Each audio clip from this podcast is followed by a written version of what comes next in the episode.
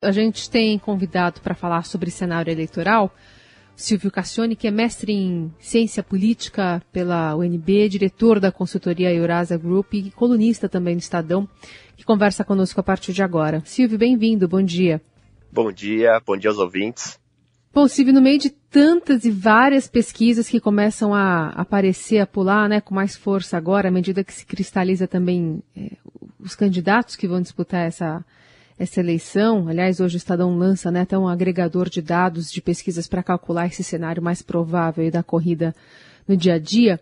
O que já dá para prever nessas eleições?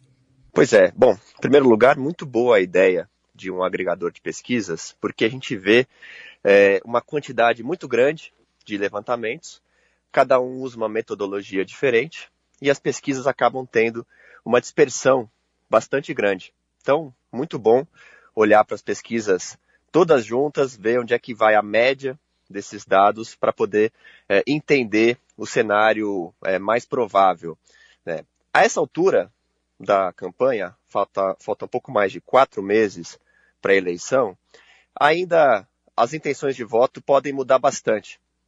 Alguns candidatos nem são tão bem conhecidos pelo eleitor. Simone Tebet, por exemplo, ela tem uma taxa de conhecimento muito abaixo muito inferior à dos outros candidatos. Então, bastante coisa pode mudar daqui até a eleição. Mas, olhando para eleições passadas, olhando até para outros países, quatro meses antes, já dá para é, dizer bastante coisa a respeito dessa campanha, ainda que as intenções de voto podem mudar.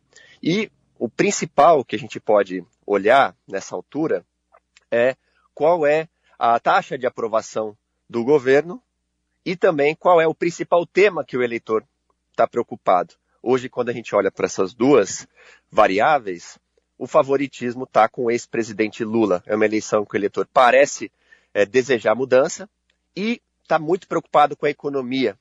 Então, ele está, uh, na média, rejeitando o atual governo e olhando para o ex-presidente Lula com uma lembrança uh, de anos onde a economia estava indo melhor. Por enquanto, esse é o, é o resumo dessa campanha que ainda vai pegar mais fogo nesses próximos quatro meses. Silvio, é, você está estreando inclusive uma coluna logo mais aqui no Estadão também, com esse olhar aí para as eleições.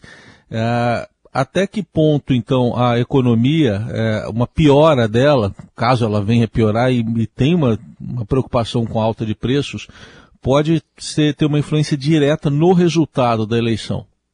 A economia vai ser o fator mais importante para essa eleição.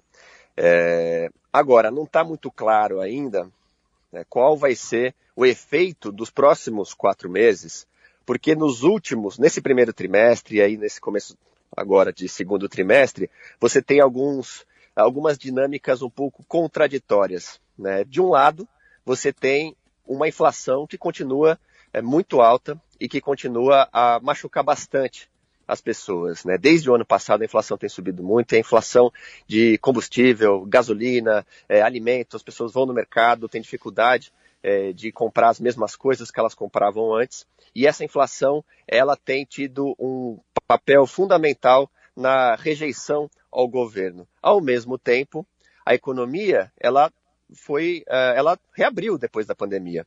E quando você olha para o mercado de trabalho, claro que as coisas não estão uh, bem, ainda, ainda mais uh, se comparar com uh, os anos de recessão que a gente viu, muita gente ficou desempregada e ainda tem dificuldade de se recolocar.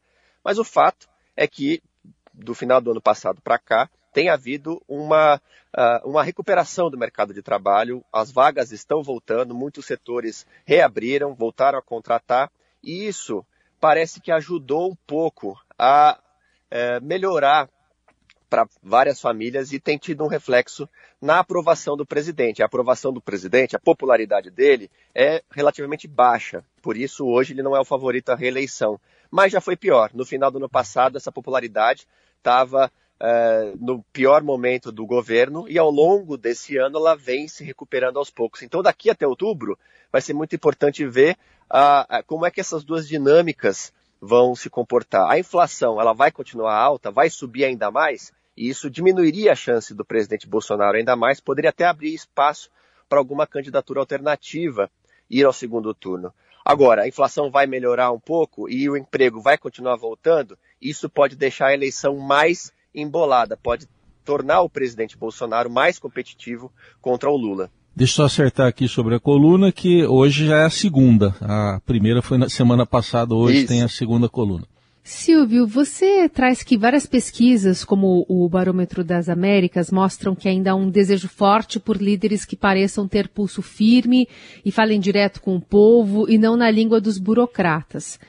De olho nos exemplos próximos de nós, a gente teve inclusive no fim de semana eleições na Colômbia, lá o candidato das redes sociais, o populista Rodolfo Fernandes, que estava em sexto, conseguiu ir para o segundo turno agora com o esquerdista, que é inclusive ex-guerrilheiro, Gustavo Petro o que mostra a insatisfação de alguma forma dos colombianos com esses políticos tradicionais, que é uma ala, inclusive conservadora ligada ao ex-presidente Álvaro Uribe.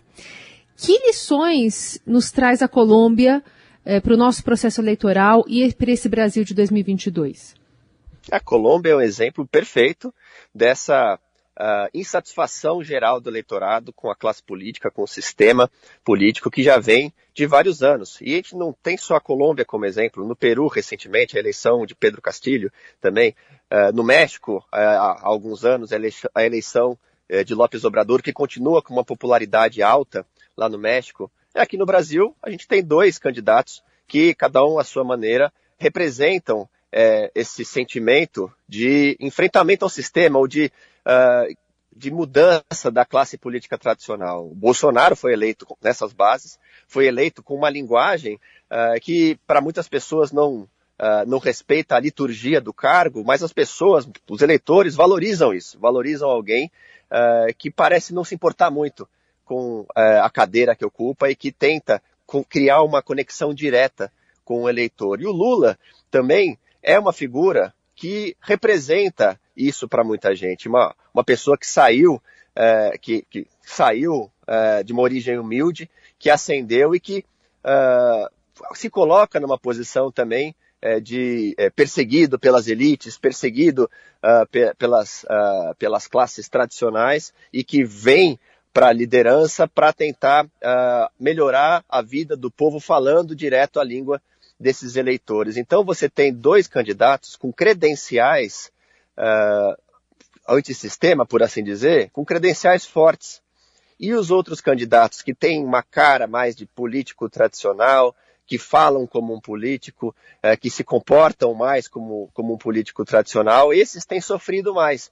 Na eleição de 2018, uh, ah, o Geraldo Alckmin representava muito essa figura, mas outros candidatos também tinham é, um, uma associação mais forte com a classe política tradicional. O Henrique Meirelles foi o candidato do governo e também teve uma pontuação muito baixa. E nessa eleição, até agora, os candidatos que é, tiveram que, é, uma imagem né, mais associada com a política tradicional também têm sofrido com a rejeição do eleitor. Esse é um desafio grande para a própria Simone Tebet, por exemplo, que hoje representa é, a terceira via, o, o, candidato de centro, mas ela é uma política é, tradicional de um partido que faz muito tempo é, participa das alianças lá de Brasília. Então, para ela vai ser um grande desafio conseguir é, se conectar com esse eleitor que continua rejeitando a política tradicional.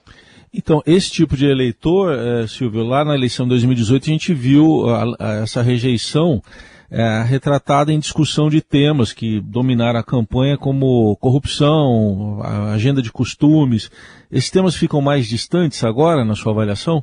Esses temas continuam permeando o debate público, mas a situação econômica piorou bastante, por incrível que pareça, porque não estava muito boa em 2018, mas depois de uma pandemia tão séria, onde a renda caiu é, cerca de 10% no ano passado, muita gente ficou sem emprego, muita gente quebrou, então a situação econômica se agravou a tal ponto que esses temas continuam importantes no debate, mas a maior preocupação das pessoas agora é, é com ter um emprego, ter uma renda e, e conseguir sustentar a sua família. Então, mais que a pauta de costumes, então, né, Silvio?